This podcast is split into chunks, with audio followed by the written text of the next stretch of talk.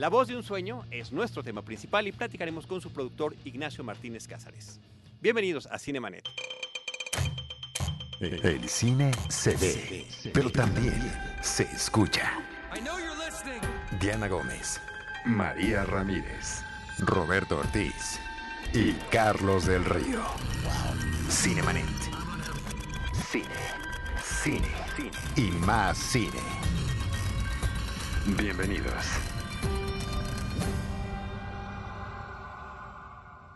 www.cinemanet.com.mx es nuestro portal, es un espacio dedicado al mundo cinematográfico. Estamos eh, transmitiendo y también grabando desde el Instituto Mexicano de la Radio para Interferencia. Gracias a nuestro productor Enrique Gil. Saludo a la mesa de Cinemanet. Enrique Figueroa Noya, ¿cómo estás? Mi estimado Charlie, Roberto, mucho gusto. Roberto Ortiz. Pues con el gusto de tener aquí eh, a un productor para que hable de una película filmada en escenarios de la provincia mexicana.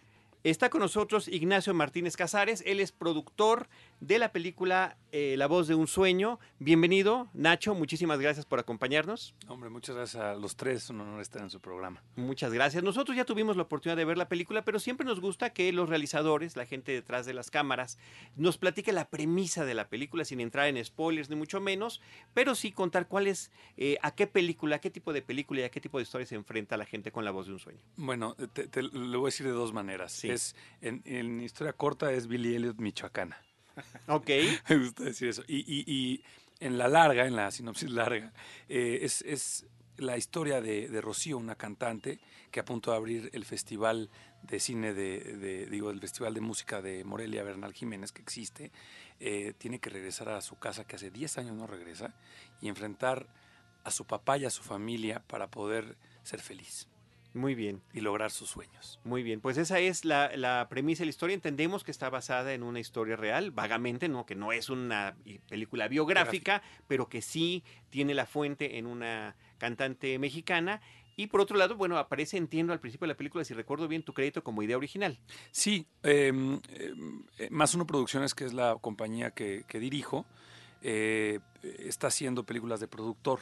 Eh, con diferentes cosas eh, que no los quiero aburrir, pero eh, la idea nosotros, yo la, yo la había platicado ya con Rocío Vega, que es una cantante michoacana, purépecha. Estás escuchando. Que es una, soy su gran admirador porque defiende las raíces mexicanas, su canto tiene que ver con, con, con el, el, guardar estas raíces que se están perdiendo, eso es su, su interés. Eh, y, y, y, el, y, nuestro interés en común era hacer una película en Michoacán, con michoacanos, que hablara de una historia positiva de Michoacán. Ese era el objetivo número uno. Entonces eh, contraté a una guionista, Magali Urquieta, eh, yo soy productor, necesitamos un guionista, y le platico la película, eh, la llevo a todos los espacios, a los talleres de, Santa Clara del Cobre, la llevo con Rocio Vega, este, y empezamos a tener el diálogo entre los tres, entre ellas dos, y así eh, llegamos a, a, a un guion que, que, antes se llamaba Gotas de Rocío y La Voz de un Sueño, y pedimos el estímulo fiscal y empezamos a contratar a todo el equipo. La primera que se suma es Ana Lenca Mayor, uh -huh. la, nuestra directora, y luego empezamos a sumar al fotógrafo Ramón Orozco, a Apache Contreras, el director de arte, y en fin, se empiezan a sumar eh, todos los, los, integrantes del club. Eh, nada más un detalle antes de pasar la palabra a mis compañeros, eh, aprovechando esto que estás, esta historia que estás contando de cómo se fue sumando el equipo, en, vi por ahí un making de la página oficial de ustedes en YouTube que eh, tú elegiste y querías que fuera una directora, que fuera una mujer, que fuera, estamos hablando de un, de un personaje femenino, pero también querías que tanto guionista como directora pues tuvieran esa sensibilidad. Pues mira, es, la inspira una mujer uh -huh. este, con una fuerza increíble. Yo creo que no había mejor decisión que fuera otra mujer la que tomara la historia y una guionista que la acompañara. Y era la protagonista también, una mujer. Es una historia de mujeres. Uh -huh. Es una historia de mujeres eh, y, y, tiene elementos de los hombres maravillosos también. Axel Rico, por ejemplo, porque no todo es de mujeres, ¿no? Pero Axel Rico es el, el, el compañero, un compañero que no se estila mucho ver en, en películas eh, hoy. Es un compañero que la cuida, que, que, se procura, que la procura, que cuida de su, del interés de ella, la va acompañando, la lleva todo el tiempo. Y es, es ese apoyo que, que hoy eh, creo que también es importante contar, ¿no? Porque si bien empoderamos a, las mujeres en todos los sentidos, eh, creo que los hombres también somos importantes en, apoyar los sueños de las mujeres, ¿no? Ignacio, te quiero preguntar sobre, ya que eres productor, una película eh, como esta tiene sus valores de producción, podríamos decir así.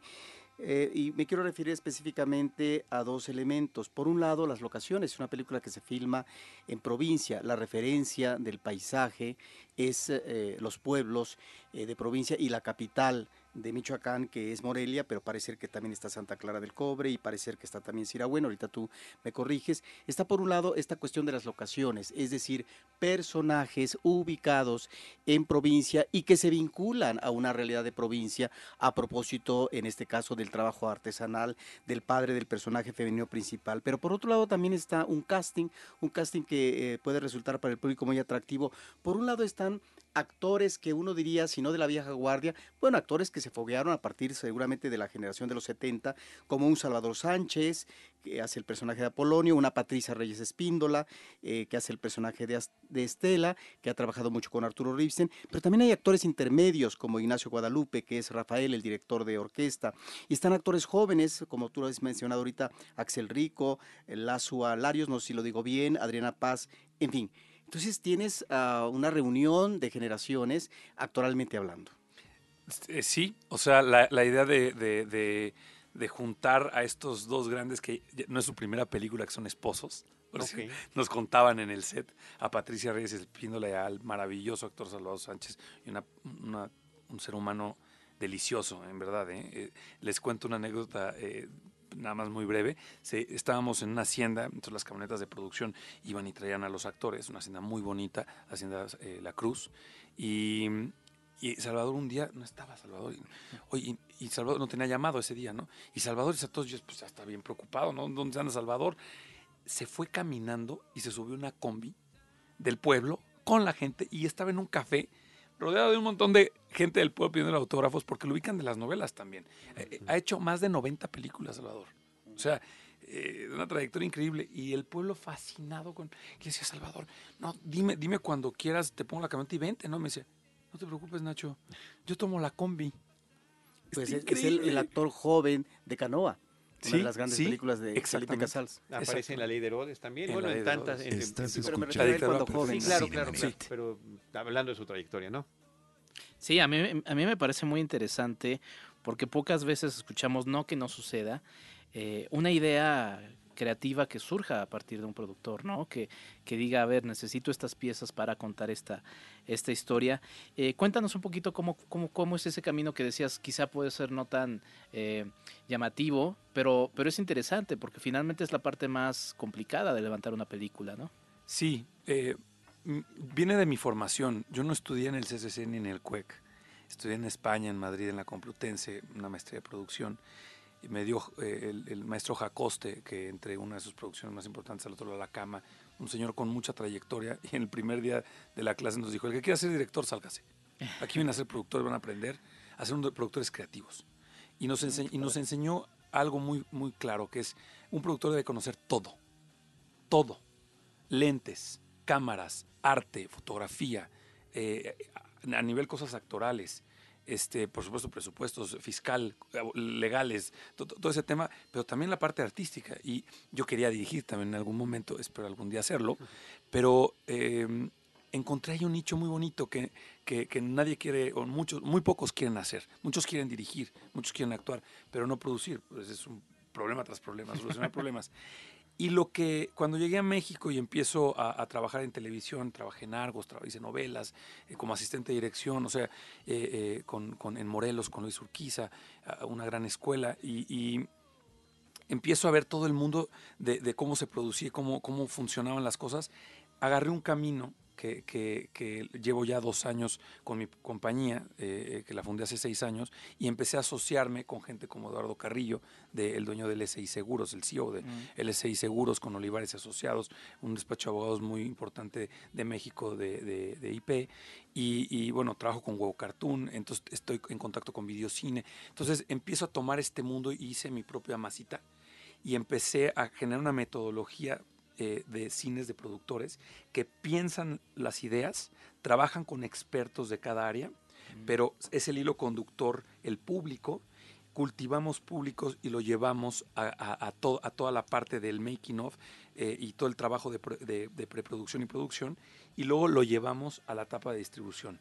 Desde el inicio en el guion tenemos testings de focus groups, de, hicimos 750 encuestas, se le cambió el nombre, por ejemplo, como resultado de ello, se le metieron elementos eh, eh, religiosos a la película porque había una, identificación con un público. Sabíamos desde el inicio que nuestro target primario eran las mujeres con mamás, las mamás con sus hijos, porque entraba un diálogo la película ahí, y que no le gustaba a los adolescentes la película, lo, lo constatamos.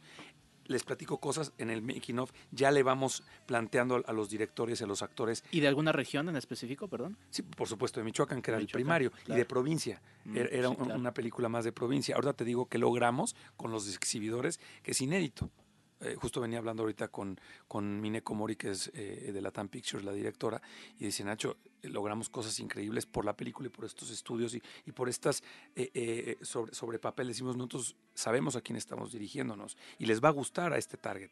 Entonces, pretendo mayor éxito, menos riesgo a la hora del retorno y generar más películas, porque si ven el anuario del, del, del, del IMCINE cada año, las películas no recuperan si el Estado no, tiene, no nos da, no nos apoya, que es maravilloso el apoyo y que ojalá que existe y le dé oportunidades a, nuevos talentos, eh, no es negocio. Y esto es, un, es una industria. Así, lo, así me enseñaron, vengo de ahí. Pero creo que esta industria tiene dones o, eh, eh, espacios para talentos como el director, como el guionista, como los actores, yo no pretendo escribir, yo no pretendo dirigir, eso dejemos a los maestros, a los fotógrafos, ¿no? Ramón Orozco, el fotógrafo, le impregna una, un, tinte espectacular a esta película de la vieja, dice Mario Zaragoza que le recuerda a, la, época del cine de oro esta película, tiene, tiene algo, algo ahí con el pueblo y esto que está bonito, ¿no? No habíamos mencionado a Mario Zaragoza, perdón, otro ganador del Ariel, Adriana Paz también, que pierdo yo la cuenta de cuántos Ariel, cada que la veo en la forma roja es porque ya está a punto de recibirlo, ¿no? Una en delicia de personajes. Susana, yo, yo soy eh, fan de, Susana. Me encanta, me encanta su personaje y le quedó muy bien. Hay un tema, perdón, que tú, eh, bueno, que maneja esta película, que tiene que ver, bueno, de alguna manera eh, lo mencionabas, con una generación del pasado, que estaría representado por el padre Apolonio, y el presente, que más que los tres, yo diría dos de los hijos, que tienen una visión más de presente.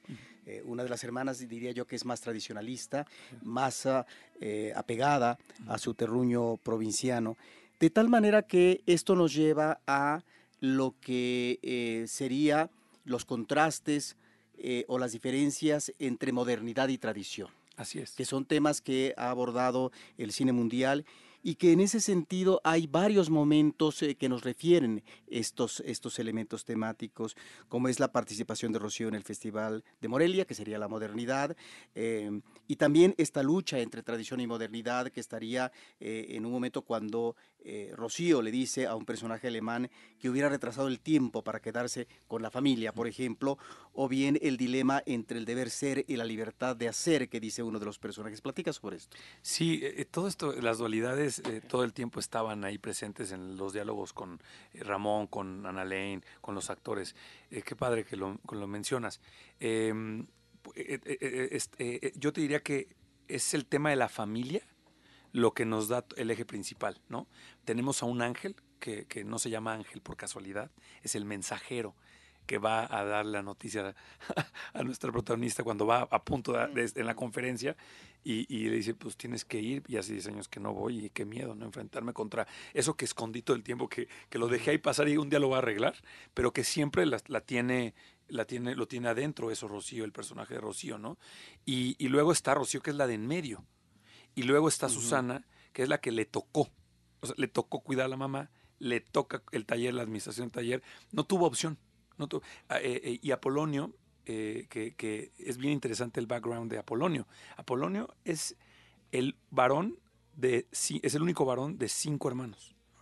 tuvo cuatro hermanas Apolonio. el papá, artesano cobrero, que se pasó de tradición a tradición durante generaciones, y así lo es. no le da alternativa. No le da alternativa. Él quería ser maestro. Y entonces Apolonio crece, crece con eso y repite el patrón. Y quiere que sus hijos también coman de ahí. Entonces, y Rocío le dice, no, no, pues yo no. Y salió igual que él. Es igualito que él, de hecho. Este, Susana es igual que la mamá, dócil que la mamá también es dócil porque quiere que su hija vuele. Le conviene no meter fricción y no estar con esa fricción para que cumpla sus sueños. Entonces es muy interesante cómo lo se van entretejiendo los personajes y además cómo el público va a encontrar, si se, si se sienta la familia, de cuatro integrantes, de tres o de cinco integrantes, va a encontrar en uno de los personajes una comunicación emocional con, con, cada uno de los integrantes de la familia en todas las familias mexicanas, seguro alguien se quedó sin hacer su sueño porque tuvo que, tuvo que quedarse en, algún tema o el papá no lo quiso apoyar porque era abogado, entonces tiene que ser abogado. Entonces esas temáticas son las que van a encontrarse en la película. Dices en todas las familias de México, yo digo en todas las familias del mundo. El tema es absolutamente universal. La directora también en esos mismos making que presentan ustedes, dice, me identifico con la historia, ojalá que no la estén viendo, lo esté viendo mi familia, porque no querían que yo estudiara cine, ¿no? Meterme a un negocio de dirección de cine en un mundo de hombres principalmente, pues no la, no la tenía fácil. Y tú hacías la referencia al inicio de esta charla de Billy Elliot, ¿no? Es un Billy Elliot a la mexicana. Yo te diría que es como la historia de los dos Miguel. Hay un Miguel los dos Miguel eran prácticamente obligados a seguir la, la, tradición familiar. Uno se llama Miguel Corleone, ¿no? El papá quería que se dedicara a eso, él dice que no, pero finalmente regresa y no se puede salir. Y el otro Miguel trabajaba en la zapatería de los papás y es la historia de Coco, ¿no? O sea, son estas historias que podemos ver reflejadas de distinta manera en distintas cinematografías, pero que al final de cuentas nos están hablando de un mismo tema. Así es.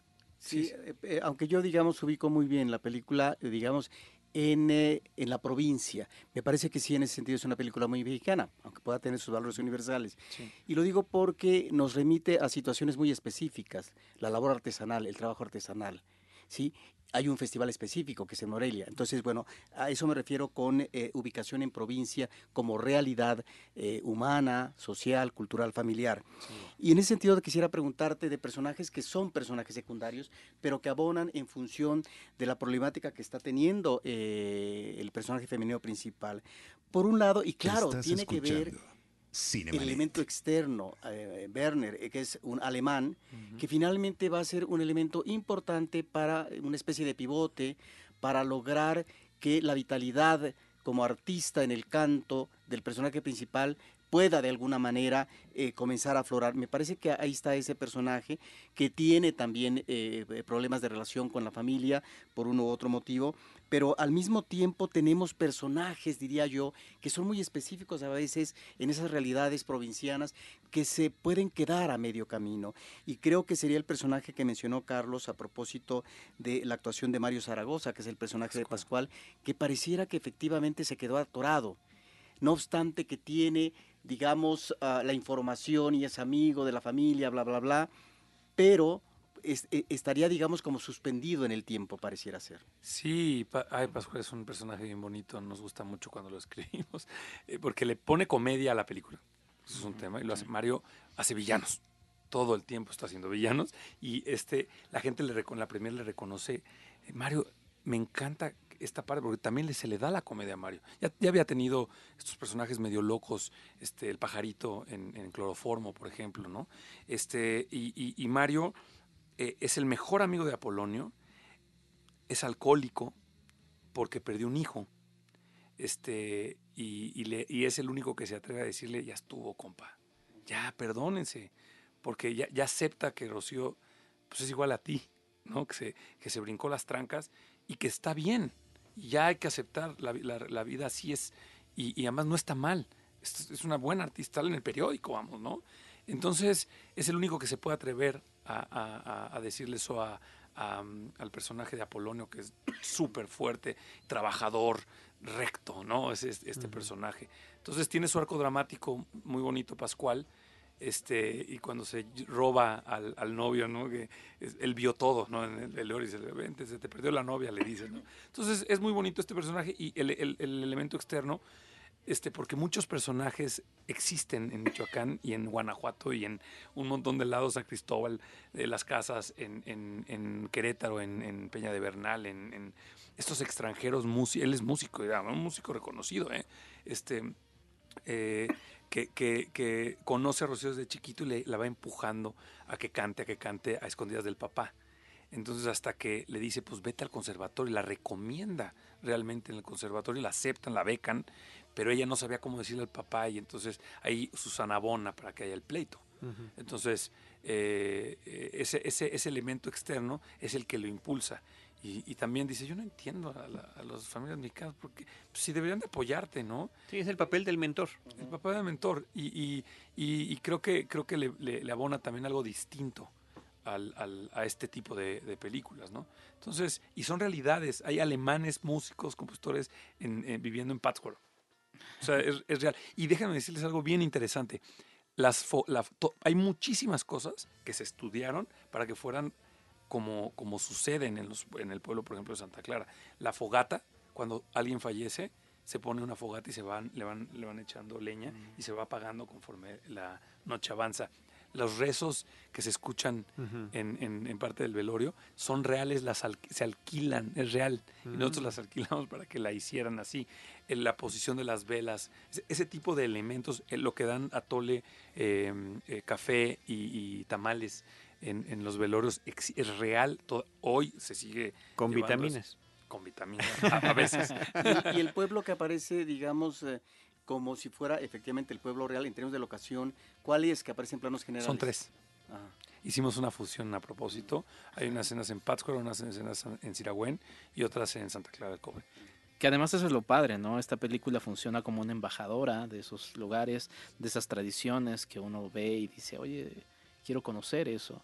Y además es muy refrescante porque si bien hay una larga tradición de, cine en, provincia, eh, a últimas fechas creo que se ha perdido un poco, ¿no? Entonces creo que es muy refrescante ver eso y además con él plus de esa visión femenina que, que, es, es, muy apapachadora, ¿no? En el ritmo, en, en, las imágenes que observamos, en cómo se plasman los personajes. La música. Sí, la música. Todo eso se ve a través de los ojos femeninos y inclusive los personajes masculinos, lo que decíamos, eh, y, y es, es, muy agradable. Sí, sí, creo que hace mucho no, no había una película mexicana así.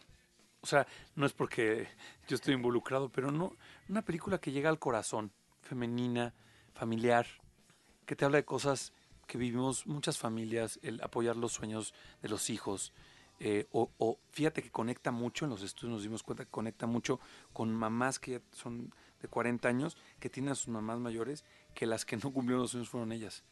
Entonces van a verle y dicen, mira, esto me pasó a mí. O sea, si hay una conexión eh, con, con muchos y, quieren llevar a la mamá, pero ya mayor, a que la vea la película. Entonces, y te voy a platicar una experiencia. Cerró eh, el mes pasado la película en el Festival de Indianápolis. Mm. Eh, es una extensión que se llama Journal Cultural Herald, em, no me acuerdo el, título completo, pero fue invitado México. Fue, estuvo Guten Tag Ramón, estuvo Chabela, y nosotros cerramos. Eh, con la película era, era hablar bien del país. Que tú revisas, revisaron 700 títulos. Y de los últimos, no sé, como seis años, una cosa así. Y, y, y, la que hizo la selección, la curadora, nos decía, eh, Hannah se llama Fisher, Hannah Fisher, nos decía, es que el 80% no podíamos pasarlas. O sea, era muertes descabezos, o sea, terrible. Entonces eh, seleccionamos Guten Tag, Chabela, porque le hacen honor a México, a la cultura. Y, la película La voz de un sueño cerró este, este festival. Y algo muy interesante es que fueron muchos mexicanos. lloraban.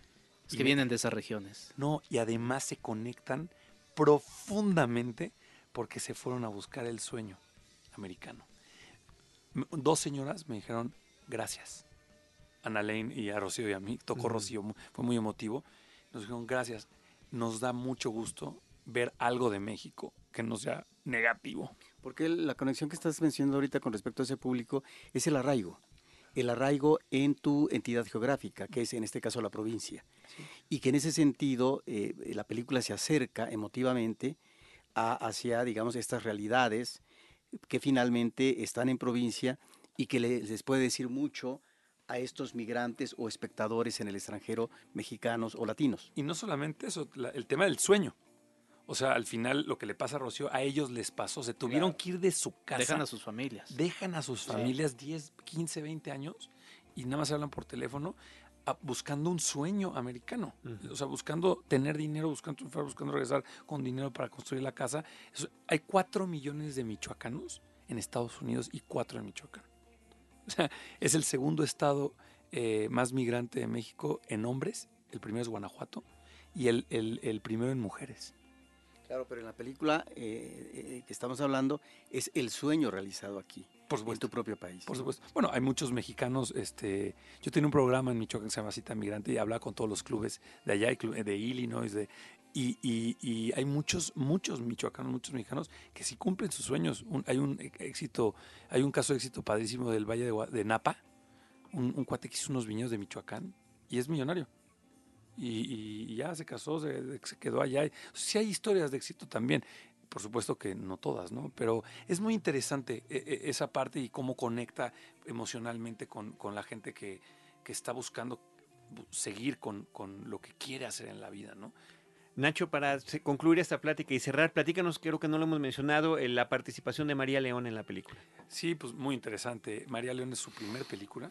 Ya había hecho algunas cosas este, en, después de la película hizo eh, Guerra de Ídolos, la serie, en Netflix, pero esta fue su primera película y la abraza increíble, la gente la quiere muchísimo, muchísimo. Acabamos de estar en una gira en Guadalajara con ella porque ella es de allá y le va a ir muy bien en la película, estoy seguro allá, porque la, apoyan muchísimo. Hace un gran papel, les, es una talentosa.